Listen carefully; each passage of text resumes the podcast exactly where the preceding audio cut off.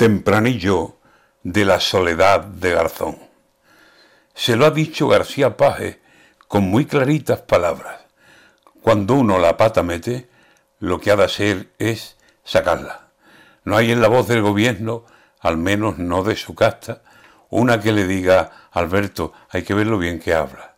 Más solo está que la una, Garzón, el que habla de vacas, y se atragantó hace días con un chuletón que, vaya, no sabe si vomitarlo o dejarlo en la garganta, que si para adentro, para afuera.